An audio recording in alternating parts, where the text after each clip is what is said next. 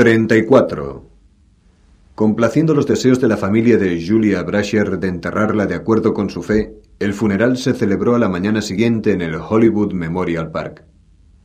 Puesto que había muerto accidentalmente en acto de servicio, se le concedió la ceremonia policial completa con procesión de motoristas, guardia de honor, 21 salvas y una generosa representación de los jefazos del departamento junto a la tumba. El escuadrón aéreo del departamento también sobrevoló el cementerio con cinco helicópteros en formación de duelo. Sin embargo, puesto que no habían transcurrido ni 24 horas desde el fallecimiento, no asistió demasiada gente al funeral. Las muertes en acto de servicio rutinariamente contaban con representación de los departamentos de todo el estado y el suroeste. No fue así con Julia Brasher. La rapidez de la ceremonia y las circunstancias de su muerte se sumaron para que el entierro fuera un asunto relativamente reducido, según los criterios de los funerales de policías. Una muerte en un tiroteo habría llenado a rebosar el pequeño cementerio con el ceremonial de la religión azul. Una novata que se mataba mientras enfundaba la pistola no engendraba toda la mitología del peligro del trabajo policial. El funeral sencillamente carecía de gancho. Bosch observó desde los confines del grupo de los reunidos. Le dolía la cabeza después de una noche de beber y tratar de aliviar la culpa y el dolor que sentía. Unos huesos habían aflorado de las entrañas de la tierra, y dos personas habían muerto por razones que para él tenían escaso sentido. Tenía los ojos inyectados en sangre e hinchados, pero sabía que en caso de necesidad podía achacarlo al aerosol con el que Stokes le había agredido el día anterior. Vio a Teresa Corazón, por una vez sin su cameraman, sentada en la primera fila de jefazos y dignatarios, los pocos que habían asistido. A pesar de que llevaba gafas de sol, Bosch sabía en qué momento lo había visto. La boca de ella se había tensado en una línea fina y dura. Una sonrisa perfecta de funeral. Bosch fue el primero en apartar la mirada. Era un día hermoso para un sepelio. Los fuertes vientos que habían soplado esa noche del Pacífico habían limpiado momentáneamente la contaminación. Incluso la vista del Valle de San Fernando que se ofrecía desde la casa de Bosch era clara esa mañana. Los cirros se deslizaban por las capas altas del cielo junto con las estelas dejadas por los aviones. El aire olía dulce en el cementerio por todas las flores dispuestas cerca de la tumba. Desde su posición, Bosch veía las letras dobladas del cartel de Hollywood presidiendo el servicio desde el Monte Lee. El jefe de policía no pronunció su panegírico de rigor en los funerales por agentes caídos en acto de servicio. En su lugar habló el director de la academia, quien aprovechó la ocasión para explicar que en el trabajo policial el peligro siempre llegaba de la esquina más inesperada y que la muerte del agente Brasher podía salvar las de otros policías al recordarles la importancia de no bajar nunca la guardia. En ningún momento llamó a Julia otra cosa que no fuera agente Brasher, lo cual dio al Parlamento un toque vergonzosamente impersonal. Bosch no dejó de pensar en fotos de tiburones con la boca abierta y de volcanes vomitando lava ardiendo.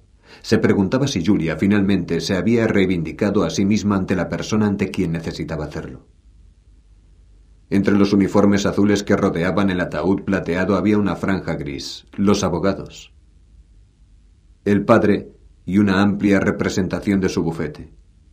En la segunda fila, detrás del padre de Julia Brasher, Bosch vio al hombre de la foto que estaba en la repisa de la chimenea del bungalow de Venice. Durante un rato Bosch fantaseó con la idea de acercarse y abofetearlo o clavarle un rodillazo en los genitales. Hacerlo allí en medio de la ceremonia, para que todos lo vieran. Luego señalar el ataúd y decirle al hombre que él le había puesto en el camino, que le había llevado a la tumba. Pero no lo hizo. Sabía que la explicación y la asignación de culpa era algo demasiado simple y erróneo. Bosque estaba convencido de que en última instancia la gente elegía su propio camino. Las personas podían ser orientadas y empujadas, pero siempre les quedaba la decisión final. Todo el mundo tenía una jaula que mantenía los tiburones a distancia.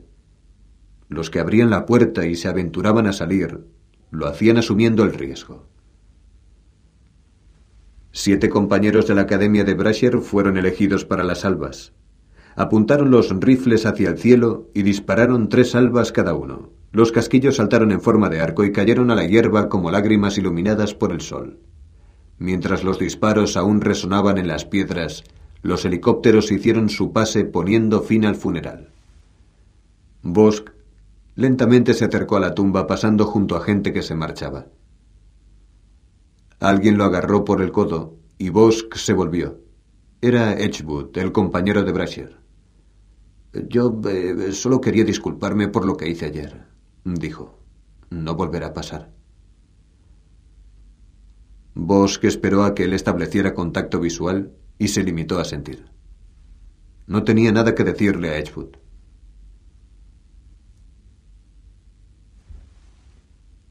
Eh, supongo que no lo mencionó a la UIT y eh, solo quería decirle que lo aprecio. Bosch se limitó a mirarlo. Edgewood se sintió incómodo, asintió una vez y se alejó. Cuando se hubo ido, Bosch se encontró mirando a una mujer que estaba de pie justo detrás del policía, una mujer latina con pelo plateado. Bosch tardó unos instantes en reconocerla. Doctora Hinojos. Detective Bosch, ¿cómo está? Era por el pelo. Casi siete años antes, cuando Bosch había visitado con regularidad el consultorio de la doctora Hinojos, el pelo de la psiquiatra era castaño, sin un asomo de gris.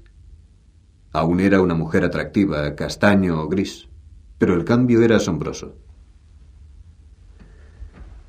Estoy bien. ¿Cómo están las cosas en el psicódromo? Ella sonrió. Bien. He oído que ahora lo dirige todo. Ella asintió. Bosque empezaba a ponerse nervioso. La había conocido cuando estaba de baja involuntaria por estrés. En dos sesiones semanales le había contado cosas que no había contado a nadie antes. Y después de reincorporarse al trabajo, no había vuelto a hablar con ella. Hasta ese momento. ¿Conocía a Julia Brasher? preguntó. No era inhabitual que una psiquiatra del departamento asistiera a un funeral para ofrecer apoyo in situ a los más cercanos al fallecido. No, en realidad no, no personalmente. Como jefa del departamento, revisé su solicitud a la academia y la entrevista de filtro. La firmé. Ella esperó un momento, estudiando la reacción de Bosch. Entiendo que estaba próximo a ella. Y que estuvo allí. ¿Era usted el testigo? Bosch asintió. La gente que abandonaba el funeral estaba pasando a ambos lados de ellos. Hinojos dio un paso más hacia Bosch para que no pudieran oírles. Este no es el momento ni el lugar, pero Harry, eh, tengo que hablar con usted de esto. ¿De qué hay que hablar? Quiero saber qué pasó y por qué. Fue un accidente. Hable con el subdirector Irving. Lo he hecho y no estoy satisfecha. Y dudo que usted lo esté.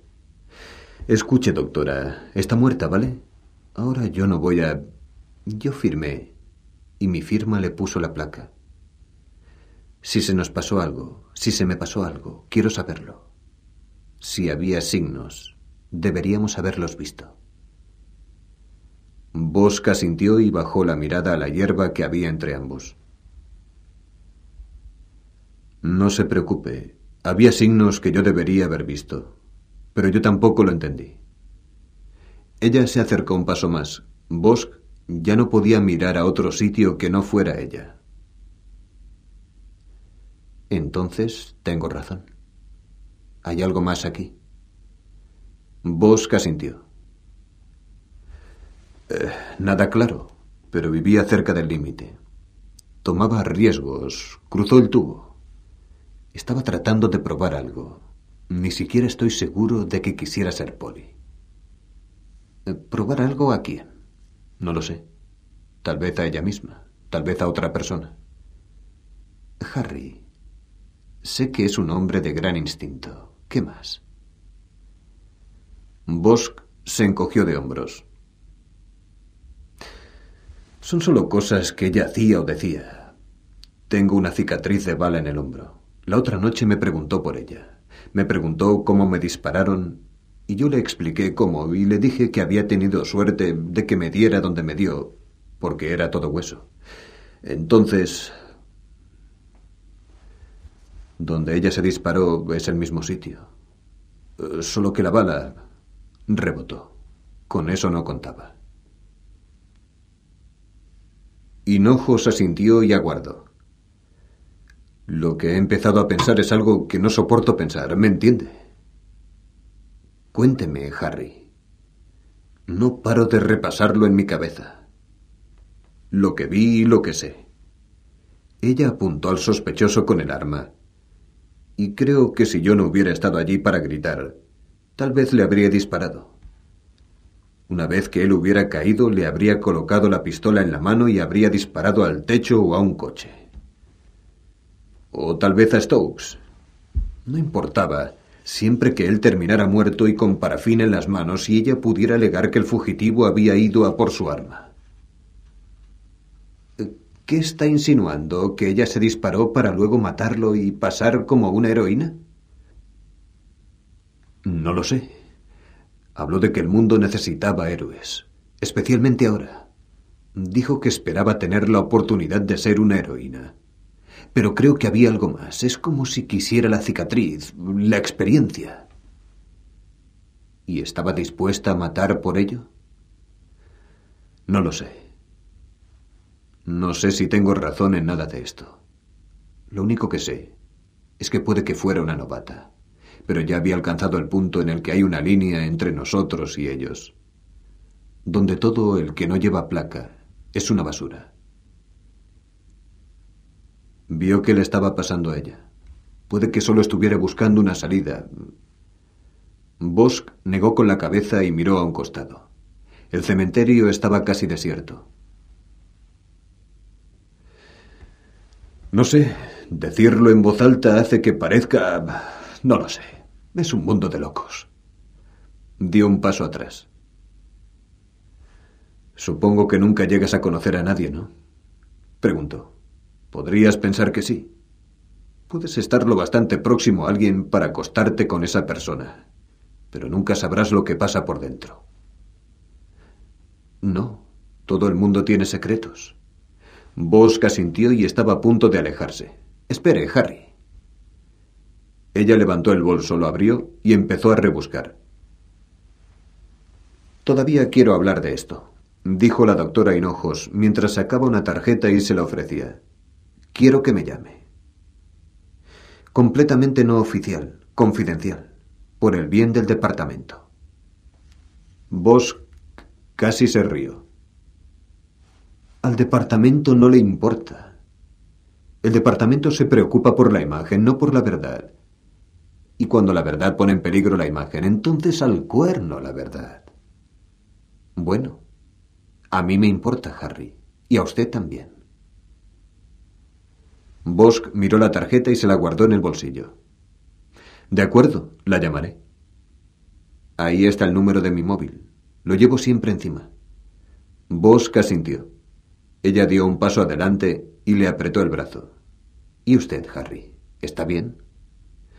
Bueno, aparte de perderla a ella y de que Irving me haya dicho que empiece a pensar en retirarme, estoy bien.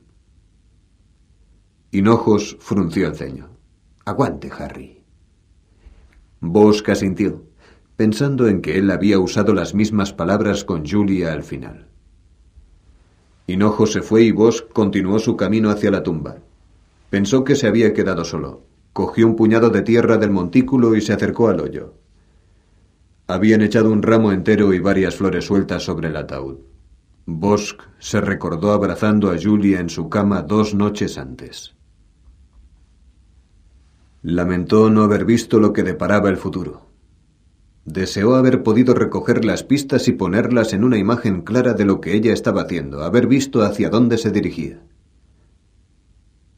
Despacio levantó la mano y dejó que la tierra le resbalara entre los dedos. Ciudad de huesos, susurró. Vio cómo la tierra caía a la tumba como sueños que se desvanecían. Supongo que la conocía. Bosk se volvió con rapidez. Era el padre de Julia, que sonreía con pesar. Eran las únicas dos personas que quedaban en el cementerio. Bosk asintió. Desde hace poco, siento su pérdida. Frederick Brasher. Tendió la mano. Bosk fue a estrechársela, pero se detuvo. Tengo la mano sucia. No se preocupe, yo también. Se estrecharon las manos. Harry Bosk. La mano de Brasher se detuvo un momento al registrar el nombre. El detective, dijo. ¿Estuvo usted ayer allí? Sí, traté de... Hice lo que pude para ayudarla. Yo... Se detuvo. No sabía qué decir. Estoy seguro de que lo hizo. Tuvo que ser horrible estar allí. Bosch asintió. Una oleada de culpa pasó a través de él como unos rayos X iluminándole los huesos. La había dejado allí, pensando que se pondría bien. De algún modo, eso le dolía casi tanto como el hecho de que hubiera muerto. Lo que no entiendo es cómo ocurrió, dijo Brasher. Un error como ese, ¿cómo pudo matarla? Y luego la oficina del fiscal del distrito ha dicho hoy que no iban a presentar cargos contra ese Stokes. Soy abogado, pero no lo entiendo. Lo van a dejar ir. Bosk examinó al hombre y vio el dolor en sus ojos. Lo siento, señor. Me gustaría poder contestarle, pero tengo las mismas preguntas que usted. Brasher asintió y miró a la tumba. Me voy, dijo al cabo de unos segundos. Gracias por venir, detective Bosk. Bosk asintió. Se estrecharon las manos nuevamente y Brasher comenzó a alejarse. Señor, dijo Bosk. Brasher se volvió. ¿Sabe cuándo va a ir a la casa de ella alguien de la familia? De hecho, me han dado sus llaves hoy. Iba a ir ahora, a echar un vistazo para tratar de captar una idea de ella, supongo. En los últimos años no habíamos no terminó. Bosk se le acercó.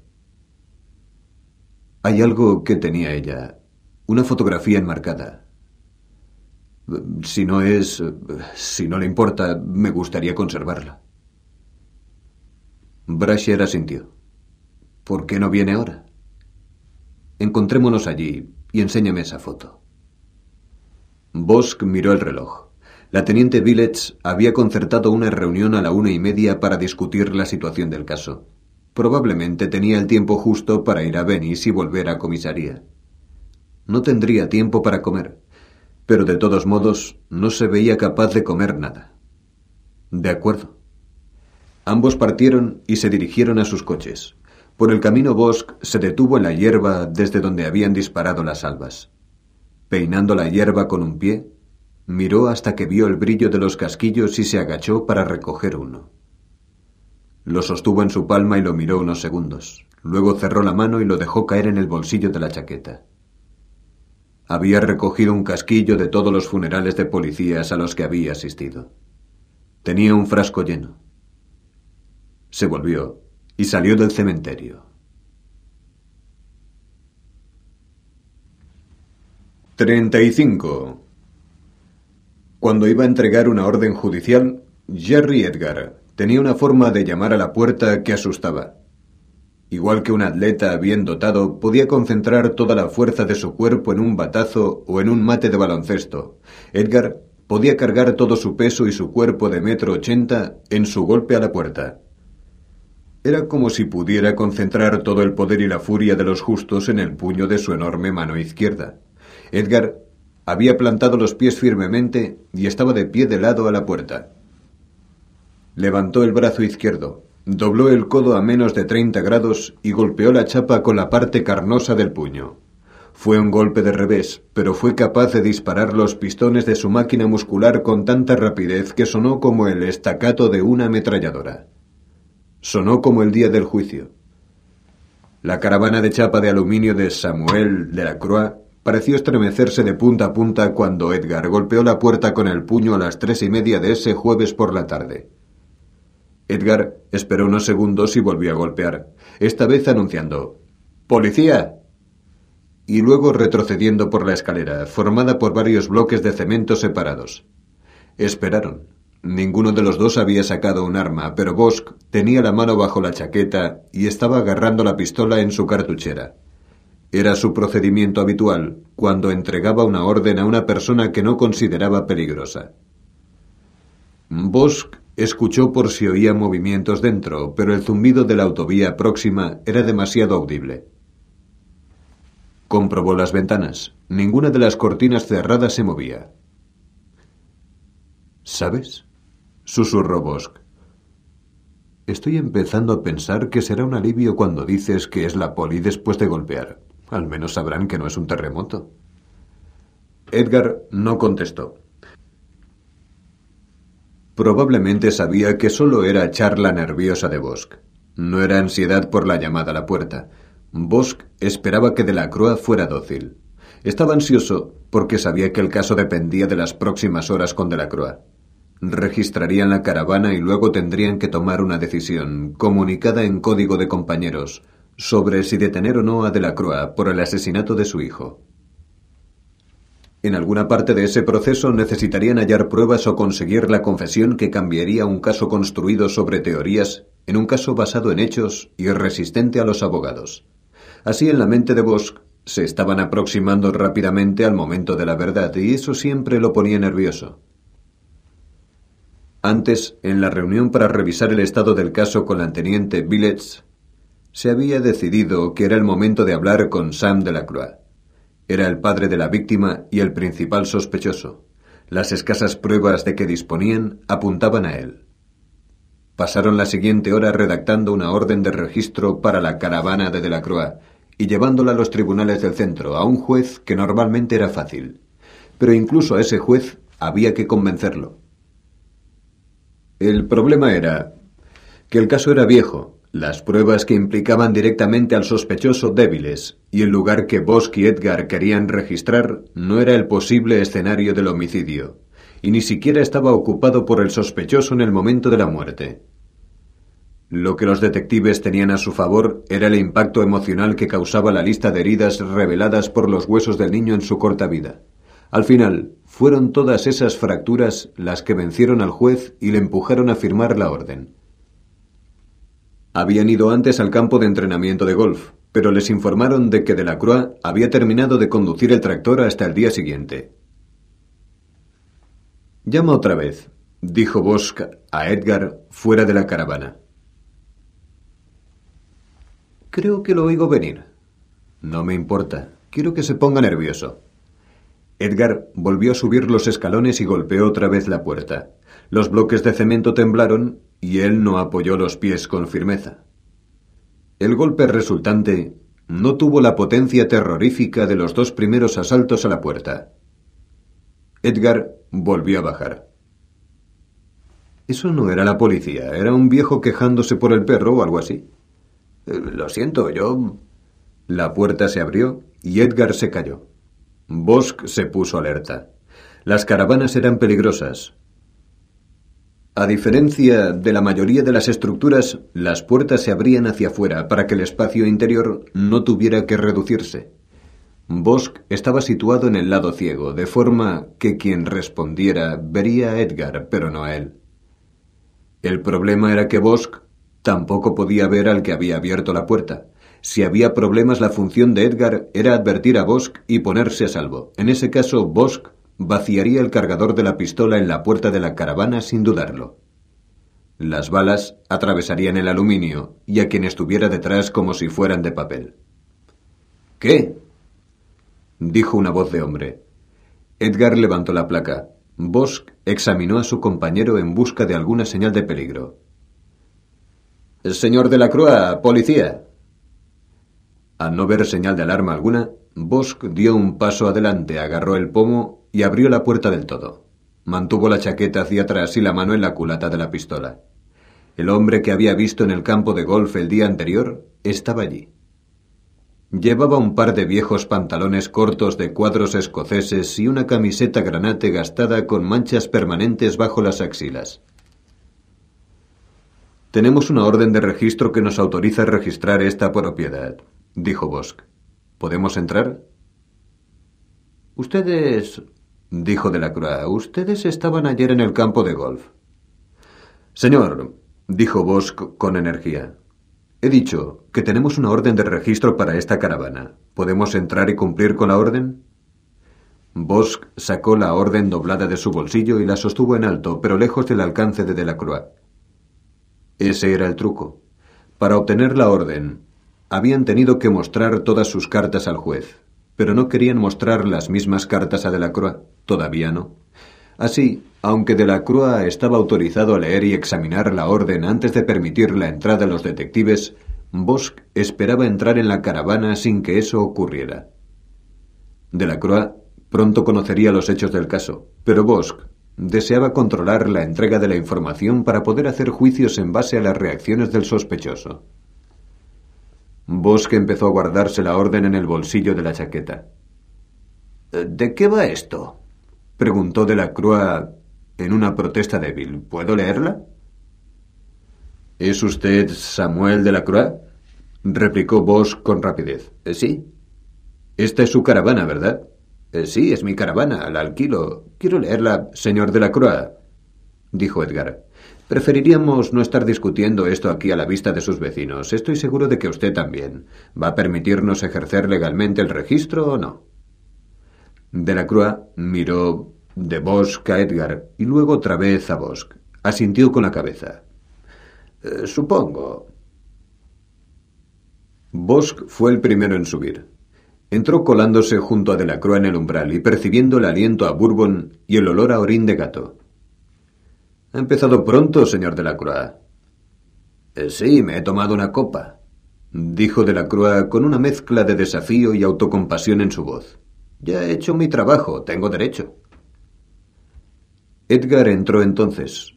Tuvo que apretarse aún más a Delacroix, y él y Bosque Examinaron lo que podía verse de la caravana tenuemente iluminada. A la derecha de la puerta estaba la sala. Era de paneles de madera y tenía un sofá de sky verde y una mesita de café con trozos del contrachapado levantados que dejaban a la vista el conglomerado. Había una mesita de luz a juego, sin lámpara, y un soporte para la tele con un televisor torpemente colocado sobre un vídeo. Bosch vio varias cintas apiladas sobre la tele. Al otro lado de la mesita de café había un viejo sillón reclinable con la parte superior rasgada, probablemente por un gato, y el relleno sobresaliendo. Debajo de la mesita de café había una pila de periódicos, la mayoría de cotilleo y sensacionalistas con titulares estridentes. A la izquierda se abría una cocina como las de los barcos, con fregadero, armarios, fogón, horno y nevera en un lado y un comedor para cuatro personas a la derecha. Había una botella de Bourbon Ancien Age en la mesa. En el suelo debajo de la mesa había unos cuantos restos de comida de gato en una bandeja y un tubo de margarina viejo lleno de agua hasta la mitad. No había ninguna señal del gato, salvo el olor a orín. Detrás de la cocina se extendía un estrecho pasillo que conducía a una de las dos habitaciones y un baño. Dejemos la puerta abierta y abramos algunas ventanas, dijo Bosch. Señor Delacroix, ¿por qué no se sienta en el sofá? Delacroix fue hasta el sofá y dijo, eh, Miren, no tienen que registrar este lugar. Ya sé por qué están aquí. Bosch miró a Edgar y luego a Delacroix. ¿Sí? preguntó Edgar. ¿Por qué estamos aquí? Delacroix se dejó caer pesadamente en medio del sofá. Los muelles estaban rotos, se hundió en la parte central y los dos lados se elevaron en el aire como las proas de unos Titanic gemelos hundiéndose. La gasolina, dijo de la Croix. Pero ya casi no uso. No voy a ninguna parte. Solo voy y vuelvo del range. Tengo un permiso restringido porque me hicieron soplar. ¿La gasolina? preguntó Edgar. ¿Qué está... Señor de la Croix, no estamos aquí porque robe gasolina, dijo Bosch. Cogió una de las cintas de vídeo de la pila que estaba sobre la tele. Había una cinta con algo escrito en el lateral. Primero de Infantería, episodio 46. Volvió a dejarla y leyó el título de algunas de las otras cintas. Todos eran episodios de la serie de televisión en la que Delacroix había actuado hacía más de 30 años. Eso no es asunto nuestro, añadió, sin mirar a Delacroix. Entonces, ¿qué? ¿Qué quieren? Esta vez, Bosch lo miró. Estamos aquí por su hijo. Delacroix lo miró unos segundos antes de que su boca se abriera lentamente exponiendo unos dientes amarillentos. Arthur, dijo finalmente. Sí, lo hemos encontrado. Los ojos de Delacroix se apartaron de Bosch y parecieron dejar la caravana para examinar un recuerdo lejano. En su mirada había conocimiento. Bosch lo vio. Su instinto le decía que Delacroix ya sabía lo que iba a decirle a continuación. Miró a Edgar para ver si él lo había captado. Edgar hizo una señal de asentimiento. Bosch volvió a mirar al hombre del sofá. No parece muy entusiasmado para ser un padre que no ha visto a su hijo desde hace más de veinte años, dijo. De la Crua lo miró. Supongo que es porque sé que está muerto. Bosch lo examinó durante un largo momento, conteniendo la respiración en sus pulmones. ¿Por qué dice eso? ¿Qué le hace pensarlo? Porque lo sé. Lo he sabido siempre. ¿Qué ha sabido? Que no volvería. La cosa no iba según ninguno de los escenarios que Bosch había previsto. Le pareció que Delacroix los había estado esperando, tal vez durante años, Pensó que tal vez tenía que cambiar de estrategia, detener a Delacroix y leerle sus derechos. ¿Estoy detenido? preguntó Delacroix, como si le hubiera leído el pensamiento a Bosch. Bosch miró a Edgar otra vez, preguntándose si su compañero había percibido que el plan se les estaba escurriendo entre las manos. Pensábamos hablar primero, ya sabe, informalmente. Podrían detenerme, dijo de la con calma. ¿Eso cree? ¿Significa eso que no quiere hablar con nosotros?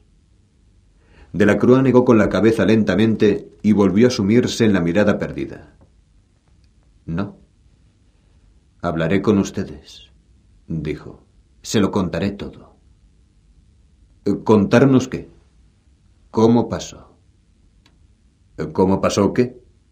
Mi hijo. ¿Sabe cómo pasó? Claro que lo sé. Yo lo hice. Bosch casi maldijo en voz alta.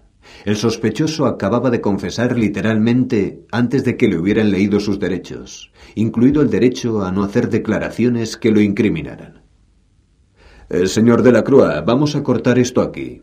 Voy a leerle sus derechos ahora. Eh, solo quiero... No, por favor, señor, no diga nada más, todavía no. Acabemos con este asunto de los derechos y luego estaremos encantados de escuchar lo que tenga que decirnos. De la Crua hizo un gesto con la mano como si no le importara, como si nada le importara.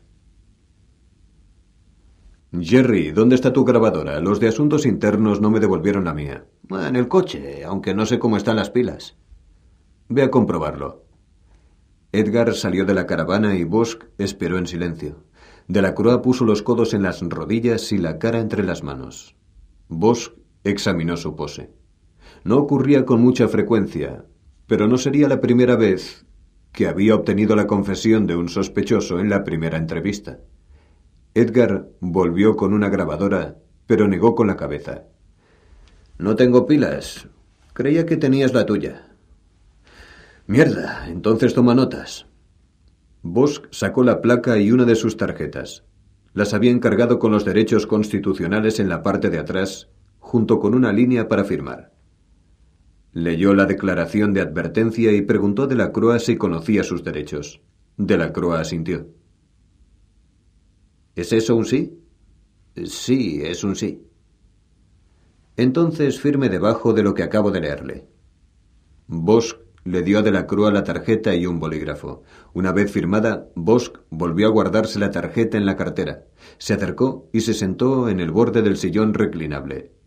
Ahora, señor De la ¿quiere repetir lo que acaba de decirnos hace unos minutos? De la Crua se encogió de hombros como si eso no fuera gran cosa. Yo maté a mi hijo Arthur. Yo lo maté. Sabía que algún día vendrían. Han tardado mucho. Bosch miró a Edgar. Estaba tomando notas en un blog. Tendrían cierto registro de la confesión de Delacroix. Miró de nuevo al sospechoso y aguardó, confiando en que el silencio fuera una invitación para que Delacroix hablara más. Pero no lo hizo. En cambio, el sospechoso volvió a enterrar la cara en sus manos. No tardó en sacudir los hombros cuando rompió a llorar. Yo lo hice. Que Dios me perdone. Bosch volvió a mirar a Edgar y enarcó las cejas. Su compañero levantó rápidamente los pulgares. Ya tenían más que suficiente para pasar a la siguiente etapa, el escenario de una sala de interrogatorios en una comisaría de policía. Señor de la Croix, ¿tiene usted un gato? Preguntó Bosch. ¿Dónde está su gato? De la Croix asomó sus ojos húmedos entre los dedos. Está por aquí. Probablemente está durmiendo en la cama. ¿Por qué? Bueno, vamos a llamar a la protectora de animales y ellos vendrán y se ocuparán de él. Va a tener que acompañarnos. Vamos a detenerle y seguiremos hablando en comisaría. De la Croix dejó caer las manos y pareció nervioso. Eh, no, la protectora de animales no se ocupará de él. Lo gasearán en cuanto sepan que no voy a volver. Bueno, podemos dejarlo aquí. La señora Kresky lo cuidará. Vive aquí al lado. Ella puede venir y darle de comer. Bosch negó con la cabeza. Todo se estaba yendo a pique por culpa de un gato. No podemos hacerlo. Hemos de precintar el lugar antes de que podamos registrarlo. Eh, ¿Para qué quieren registrarlo? Dijo de la Croix, con furia real en su voz. Les estoy diciendo lo que necesitan saber. Yo maté a mi hijo. Fue un accidente. Le pegué demasiado fuerte, supongo. Yo. De la Croix hundió una vez más la cara entre las manos y murmuró entre lágrimas. Dios, ¿qué hice? Bosch Miró a Edgar, que estaba escribiendo. Bosch se levantó. Quería llevar a Delacroix a comisaría y ponerlo en una sala de interrogatorios. Su ansiedad había desaparecido, reemplazada por una sensación de urgencia. Los ataques de conciencia y culpa eran efímeros. Quería tener a Delacroix encerrado y en cinta, vídeo y audio, antes de que decidiera hablar con un abogado y antes de que se diera cuenta de que estaba ganándose una celda de tres por dos para el resto de su vida. Bueno, solucionaremos lo del gato después, dijo. Dejaremos bastante comida por ahora. Levántese, señor de la Croa, nos vamos. De la Croa se levantó. Eh, ¿Puedo ponerme algo más bonito? Esto es algo viejo que llevaba por aquí. No, no se preocupe por eso, dijo Bosch. Después le llevaremos ropa. No se molestó en decirle que esas ropas no serían suyas. Lo que ocurriría sería que le darían un mono de una celda del condado con un número en la espalda. Su mono sería amarillo, el color de los custodiados en la planta de máxima seguridad, los asesinos. ¿Van a esposarme? preguntó Delacroix. Es la política del departamento, dijo Bosch. Tenemos que hacerlo. Rodeó la mesita de café y esposó a Delacroix con las manos a la espalda. Eh, yo era actor, ¿sabe? Una vez hice de prisionero en un episodio del fugitivo. La primera serie, con David Jansen. Era un papel pequeño. Me sentaba en el banquillo al lado de Jansen. No hacía nada más. Creo que se suponía que estaba drogado. Bosk no hizo ningún comentario. Empujó suavemente a Delacroix hacia la estrecha puerta de la caravana. No sé por qué me acabo de acordar de eso, dijo Delacroix. No pasa nada, dijo Edgar. La gente recuerda las cosas más extrañas en momentos así. Tenga cuidado con los escalones, dijo Bosk. Lo condujeron afuera, con Edgar delante y Bosk detrás. ¿Hay alguna llave? preguntó Bosk. En la encimera de la cocina, dijo Delacroix. Bosk volvió a entrar en la caravana y encontró las llaves. Entonces empezó a abrir los armarios de la cocina, hasta que encontró la caja de comida para el gato. La abrió y tiró el contenido en la bandeja de papel que había debajo de la mesa. No quedaba mucha comida. Bosk sabía que tendría que hacer algo con el animal más tarde. Cuando Bosk salió de la caravana, Edgar ya había metido de la crua en la parte trasera del coche. Vio que un vecino miraba desde la puerta abierta de una caravana vecina. Se volvió y cerró con llave la puerta de la de Delacroix.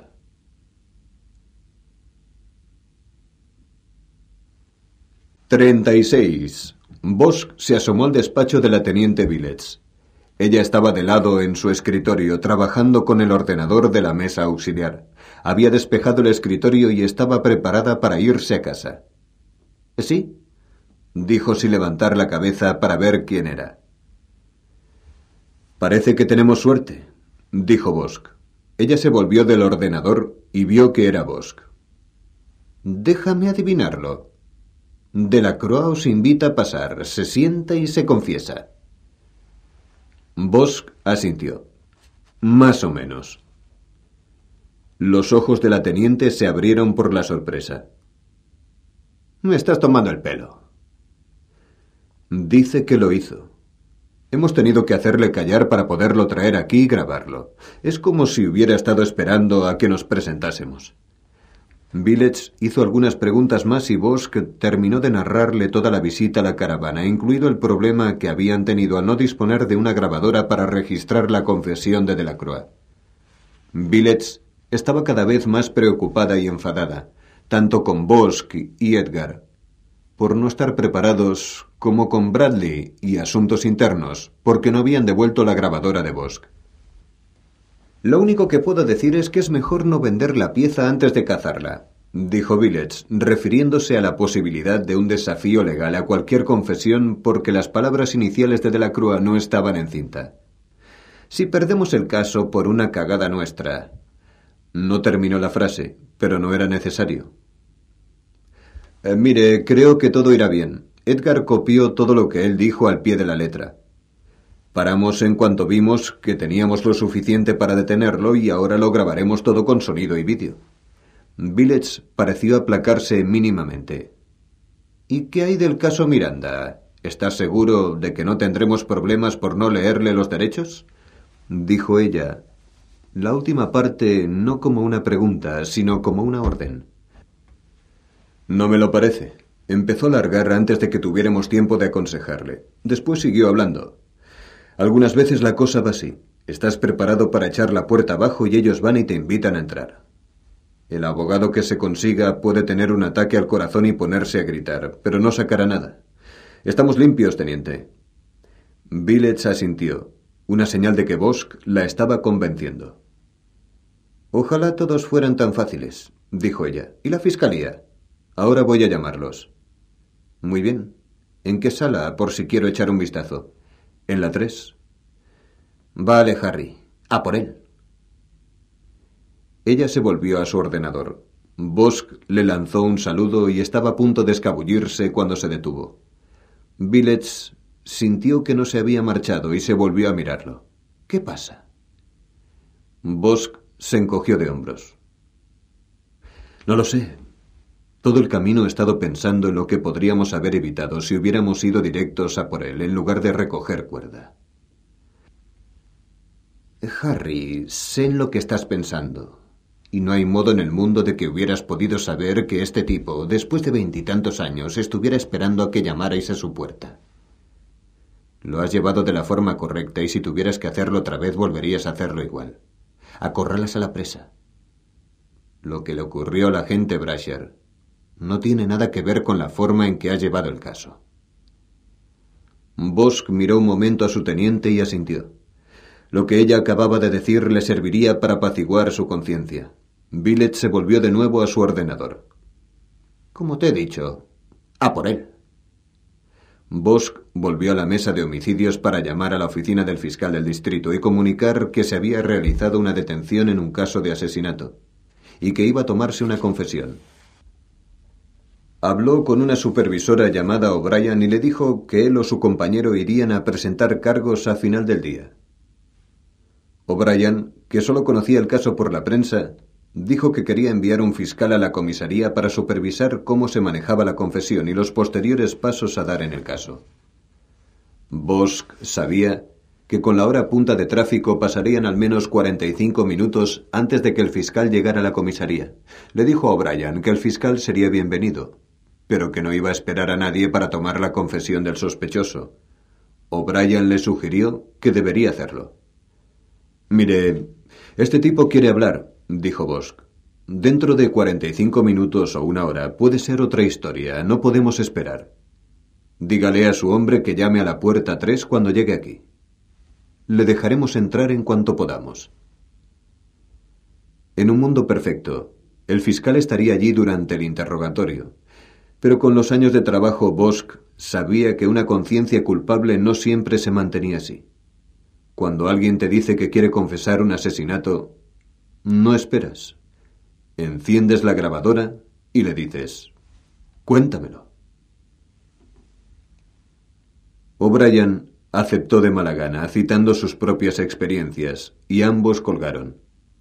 Bosk inmediatamente volvió a levantar el teléfono, llamó a Asuntos Internos y preguntó por Carol Bradley. Le pasaron. Soy Bosk, de la comisaría de Hollywood. ¿Dónde está mi puta grabadora? Hubo silencio por respuesta. Bradley, hola, me está... Estoy aquí. Tengo aquí su grabadora. ¿Por qué se la llevó? Le dije que escuchara la cinta, no que se llevara mi grabadora, que no la necesitaba más.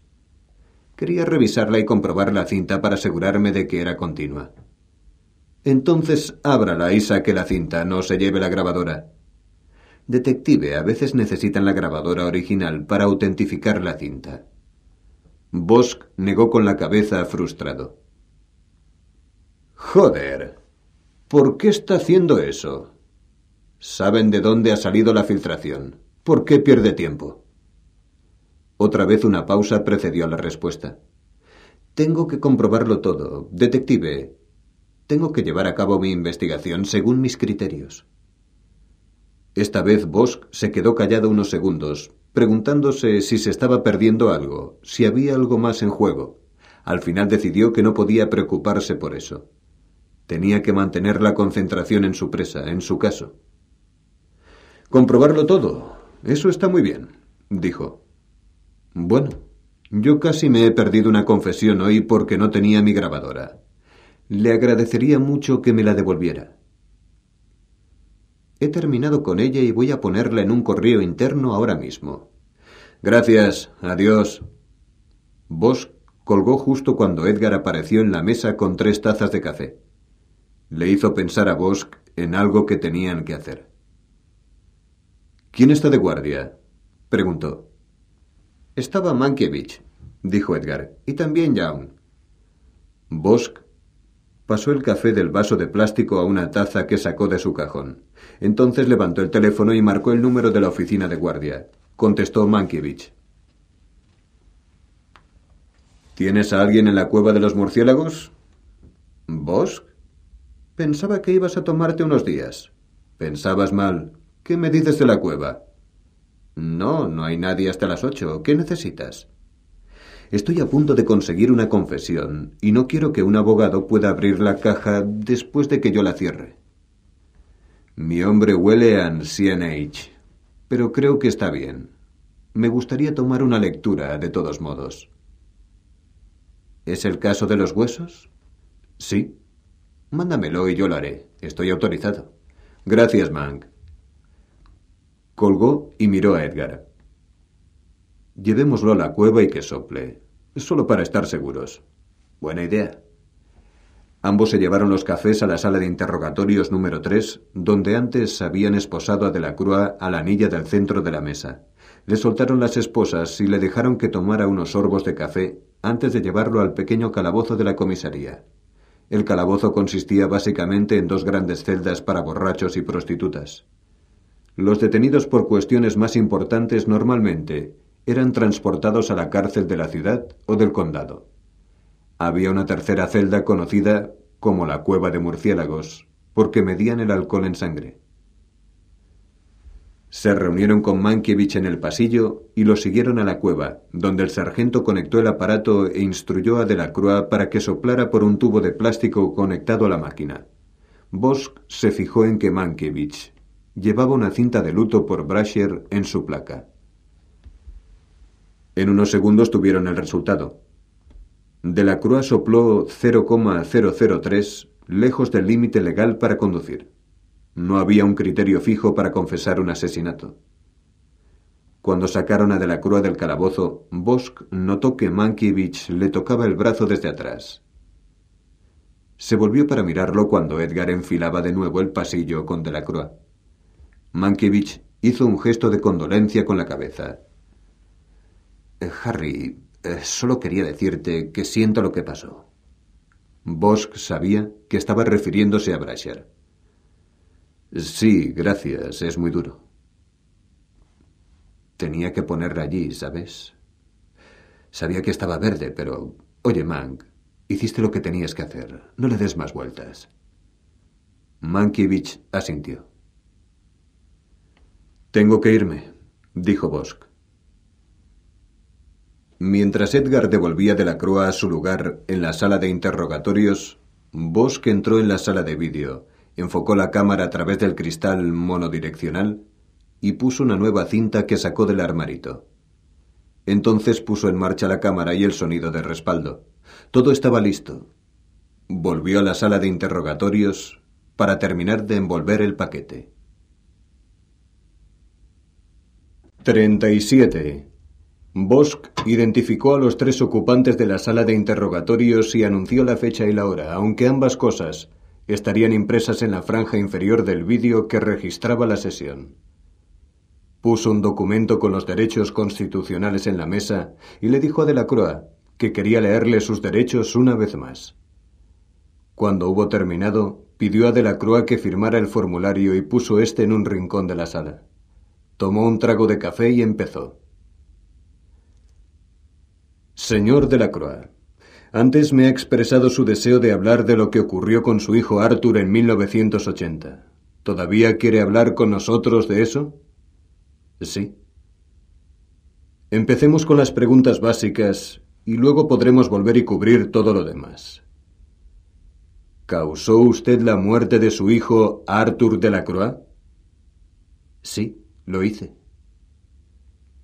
Lo dijo sin vacilación ni emoción. ¿Usted lo mató? Eh, sí, lo maté. No quería, pero lo hice, sí. ¿Cuándo ocurrió eso? Fue en mayo, creo, de 1980. Creo que fue entonces. Ustedes probablemente saben más que yo. Por favor, no suponga eso. Le ruego que conteste todas las preguntas lo mejor que sepa y recuerde. Lo intentaré. ¿Dónde murió su hijo? En la casa donde vivíamos entonces, en su habitación. ¿Cómo murió? ¿Le golpeó?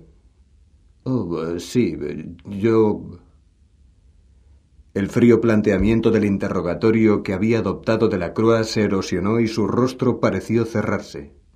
Se secó la comisura de los ojos con la base de la mano. ¿Le golpeó? Eh, sí. ¿Dónde? Eh, no sé, en todas partes. ¿También en la cabeza? Eh, sí. ¿Ha dicho que eso fue en la habitación de su hijo? Eh, sí, en su habitación. ¿Con qué le golpeó? Eh, ¿Qué quiere decir? ¿Usó los puños o algún objeto? Sí, las dos cosas, las manos y un objeto. ¿Con qué objeto golpeó a su hijo? no puedo acordarme, tendría que... Era algo que tenía allí, en su habitación. Tengo que pensarlo. Volveremos sobre eso, señor de la Croix. ¿Por qué ese día? Antes que nada, ¿cuándo ocurrió? ¿A qué hora del día? Era por la mañana, después de que Sheila, mi hija, se hubiera ido a la escuela. Es lo único que recuerdo, que Sheila se había ido. ¿Y su mujer, la madre del chico? Ah, ella se había ido hacía mucho. Ella es la razón por la que empecé. Se detuvo. Bosch supuso que iba a culpar a su esposa de su alcoholismo, lo cual la culparía de todo lo que surgió de ese alcoholismo, incluido el asesinato. ¿Cuándo fue la última vez que habló con su esposa? Ex esposa. No he hablado con ella desde el día que se marchó. Eso fue... No terminó. No podía recordar cuánto tiempo hacía. ¿Y su hija? ¿Cuándo habló con ella por última vez? De la Crua apartó la mirada de Bosch y bajó a las manos que tenía en la mesa. Hace mucho, dijo. ¿Cuánto? No me acuerdo, no hablamos. Ella me ayudó a comprar la caravana. Eso fue hace cinco o seis años. ¿No ha hablado con ella esta semana? De la Crua levantó la cabeza con expresión de sorpresa. ¿Esta semana? No. ¿Por qué iba a... Déjeme a mí hacer las preguntas. ¿Y las noticias? ¿Había leído algún diario o visto las noticias de la tele en las últimas dos semanas? De la Crua negó con la cabeza.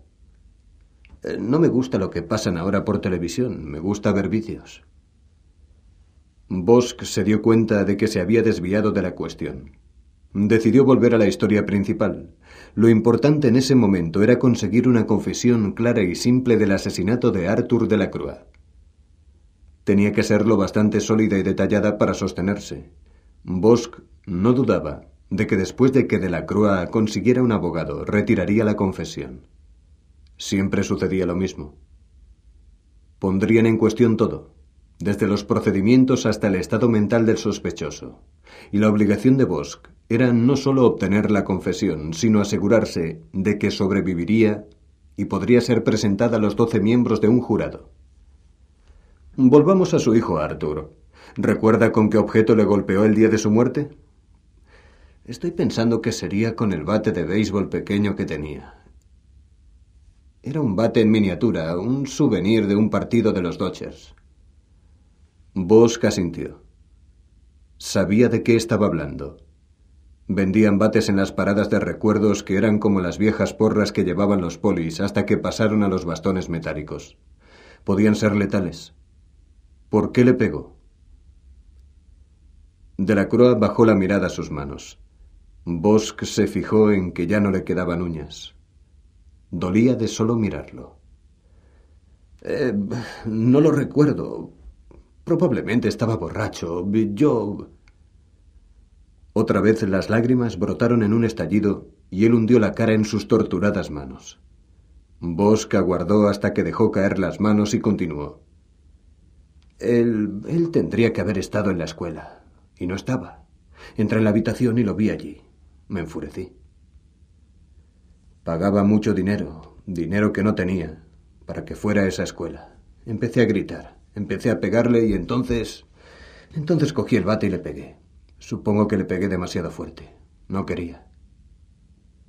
Bosca guardó otra vez, pero De la Croix no continuó. ¿Estaba muerto? De la Croix asintió. ¿Eso significa que sí? Eh, sí, sí. Hubo un suave golpe en la puerta. Bosch le hizo una señal a Edgar y éste se levantó y salió. Bosch supuso que era el fiscal.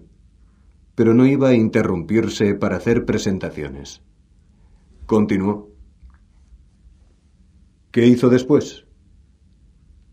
Después de que Arthur estuviera muerto. Lo saqué por detrás y bajé las escaleras hasta el garaje. Nadie me vio. Lo puse en el maletero del coche. Luego volví a su habitación, la limpié y puse algunas prendas de ropa en una bolsa. ¿Qué clase de bolsa?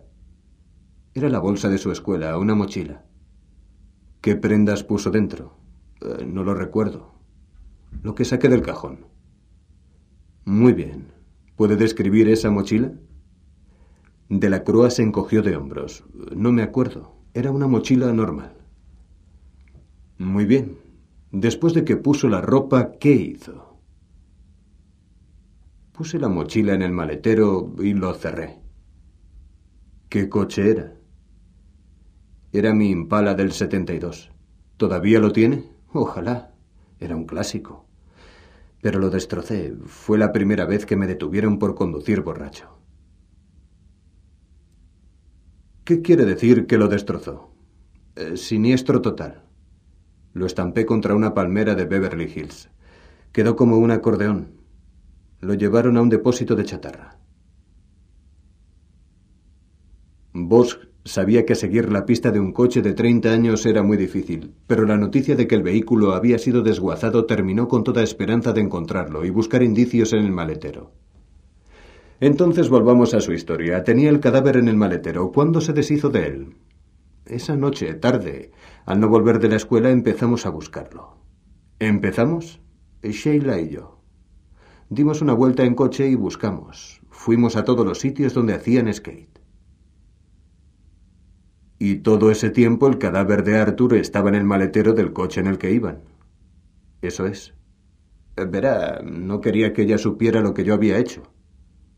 La estaba protegiendo. Entiendo. ¿Presentó denuncia de la desaparición en la policía? De la Crua negó con la cabeza. No. Fui a la comisaría de Wilshire y hablé con el poli de la entrada. Me dijo que Arthur probablemente se había fugado y volvería que le diera unos días. Así que no hice la denuncia. Bosch trataba de cubrir todos los marcadores posibles, revisando los hechos de la historia que podían ser verificados a fin de utilizarlos para respaldar la confesión cuando Delacroix y su abogado la retiraran y la negaran.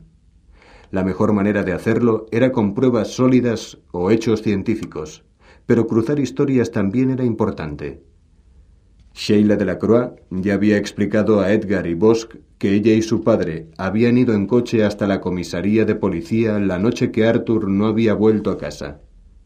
El padre entró mientras ella esperaba en el coche, pero Bosch no había encontrado ninguna denuncia de desaparición. La explicación de Delacroix encajaba. Señor Delacroix, ¿se siente cómodo hablando conmigo? Eh, sí, claro. ¿No se está sintiendo coaccionado o amenazado de algún modo? No, estoy bien. Está hablándome con libertad, ¿verdad? Eso es. De acuerdo. ¿Cuándo sacó el cadáver de su hijo del maletero? Eh, más tarde, después de que Sheila se fuera a dormir. Volví a coger el coche y fui a buscar un sitio para esconder el cuerpo. ¿Y dónde fue eso? En las colinas en Laurel Canyon. ¿Recuerda el lugar concreto? Eh, no demasiado. Subí por Lookout Mountain, más arriba de la escuela. Subí por allí. Estaba oscuro y yo, bueno, estaba borracho porque me sentía mal por el accidente, ¿sabe? ¿Accidente? Le había pegado a Arthur demasiado fuerte. Ah, así que más arriba de la escuela. ¿Se acuerda en qué calle estaba? Wonderland. Wonderland. ¿Está seguro? No, pero creo que era esa calle. He pasado todos estos años. He tratado de olvidar lo máximo posible. Entonces está diciendo que estaba borracho cuando escondió el cadáver. Estaba borracho. ¿Cree que no tendría que haberme emborrachado? No importa lo que yo piense. Bosch sintió el primer temblor de peligro. A pesar de que Delacroix estaba ofreciendo una confesión completa, Bosch había obtenido información que también podía dañar el caso. El hecho de que Delacroix estuviera borracho podría explicar por qué el cuerpo había sido tirado apresuradamente en la colina boscosa y cubierto rápidamente con tierra suelta y pinaza pero Bosch recordaba las dificultades que él mismo había tenido para subir la colina y no podía imaginar a un hombre ebrio haciendo lo mismo mientras cargaba y arrastraba el cadáver de su propio hijo. Por no hablar de la mochila. La había llevado junto con el cuerpo de la había subido la colina una segunda vez con la mochila, encontrando de algún modo el mismo lugar donde había dejado el cadáver en la oscuridad. Bosch observó a Delacroix, tratando de decidir qué dirección tomar. Tenía que ser cuidadoso. Sería un suicidio para el caso obtener una respuesta que luego un abogado defensor podría explotar durante días en el tribunal. Lo único que recuerdo, dijo Delacroix, desatado de repente, es que tardé mucho. Me pasé casi toda la noche. Y recuerdo que lo abracé con todas mis fuerzas antes de ponerlo en el hoyo. Fue casi como un funeral para él. De la Croa sintió y miró a Bosch con los ojos, como si estuviera buscando el reconocimiento de que lo había hecho bien. Bosch no expresó nada en su mirada. Empecemos con eso, dijo. El hoyo donde lo puso. ¿Qué profundidad tenía? No era muy profundo, medio metro o poco más. ¿Cómo lo cavó? ¿Llevaba herramientas? No, no pensé en eso, así que tuve que hacerlo con mis propias manos. Tampoco era muy largo. ¿Y la mochila? Eh, también la puse allí, en el hoyo, pero no estoy seguro. Bosca asintió. Vale. ¿Recuerda algo más del lugar? ¿Era empinado, llano, embarrado? De la Croa negó con la cabeza. Eh, no me acuerdo. ¿Había casas? Había algunas muy cerca, sí, pero nadie me vio, si se refiere a eso. Bosch finalmente concluyó que se estaba adentrando en un camino peligroso de cara al juicio. Tenía que parar, retroceder y aclarar algunos detalles. ¿Y el monopatín de su hijo? ¿Qué pasa? ¿Qué hizo con él? De la Cruz se inclinó hacia adelante para considerarlo. Eh, ¿Sabe? No me acuerdo. ¿Lo enterró con él? No puedo, no lo recuerdo. Bosch esperó un largo rato para ver si surgía algo. De la Croix no dijo nada. Bien, señor de la Croix. Vamos a tomarnos un descanso mientras hablo con mi compañero. Quiero que piense en lo que estábamos hablando ahora, sobre el lugar al que llevó a su hijo. Necesito que recuerde más del lugar y también del monopatín. Vale, lo intentaré. Le traeré más café. Gracias. Bosch se levantó y se llevó los vasos vacíos. Inmediatamente fue a la sala de visionado y abrió la puerta. Allí estaba Edgar con otro hombre. El hombre, a quien Bosch no reconoció, estaba mirando a Delacroix por el espejo monodireccional. Edgar estaba estirándose para apagar el vídeo. No lo apagues, dijo Bosch con rapidez. Edgar se detuvo. Déjalo en marcha. Si empieza a recordar algo más, no quiero que nadie intente decir que se lo dijimos nosotros. Edgar asintió. El otro hombre se volvió desde la ventana y tendió la mano. No aparentaba más de treinta años, tenía el pelo oscuro peinado hacia atrás y una piel muy pálida. Sonreía abiertamente. Hola, soy George Portugal, ayudante del fiscal del distrito. Bosch dejó los vasos vacíos en la mesa y le estrechó la mano. Parece que tienen un caso interesante, dijo Portugal. Cada vez más, dijo Bosch. Bueno, por lo que he visto en los últimos diez minutos, no tienen de qué preocuparse, es pan comido. Bosch asintió, pero no le devolvió la sonrisa. Se aguantó las ganas de reírse de la inanidad de la afirmación de Portugal. Sabía que no debía fiarse del instinto de los fiscales jóvenes. Pensó en todo lo que había ocurrido antes de llevar a De la Cruz al otro lado del cristal. Y sabía que no había nada que fuera pan comido.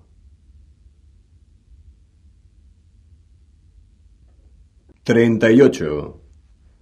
A las siete de la tarde, Bosch y Edgar llevaron a Samuel de la Croix al centro para acusarlo del cargo de homicidio en el Parker Center. Con la participación de Portugal, habían interrogado a De la Cruz durante casi otra hora entera. cosechando solo unos pocos detalles sobre el crimen. El recuerdo del padre de la muerte de su hijo se había erosionado por veinte años de culpa y whisky. Portugal salió de la sala, creyendo que el caso era pan comido. Bosque, en cambio, no estaba tan seguro. Nunca recibía de tan buen grado las confesiones voluntarias como otros detectives y fiscales. Creía que el auténtico remordimiento era algo raro en este mundo. Trataba las confesiones no anticipadas con extremo cuidado, buscando siempre lo que se ocultaba tras las palabras. Para él, cada caso era como un edificio en construcción. Cuando surgía una confesión, ésta se convertía en el bloque de hormigón sobre el que se apoyaba toda la estructura. Si estaba mal mezclado o mal vertido, la casa podría no resistir el embate del primer terremoto. Cuando llevaba de la Croix al Parker Center, Bosch no pudo evitar pensar que había fisuras en los cimientos de la casa y que se avecinaba un terremoto. El timbrazo del móvil interrumpió los pensamientos de Bosch. Era la teniente Billets. Os habéis ido antes de que pudiéramos hablar. Lo estamos llevando al centro. ¿Estás contento? Bueno, no puedo hablar. ¿Estás en el coche con él? Sí.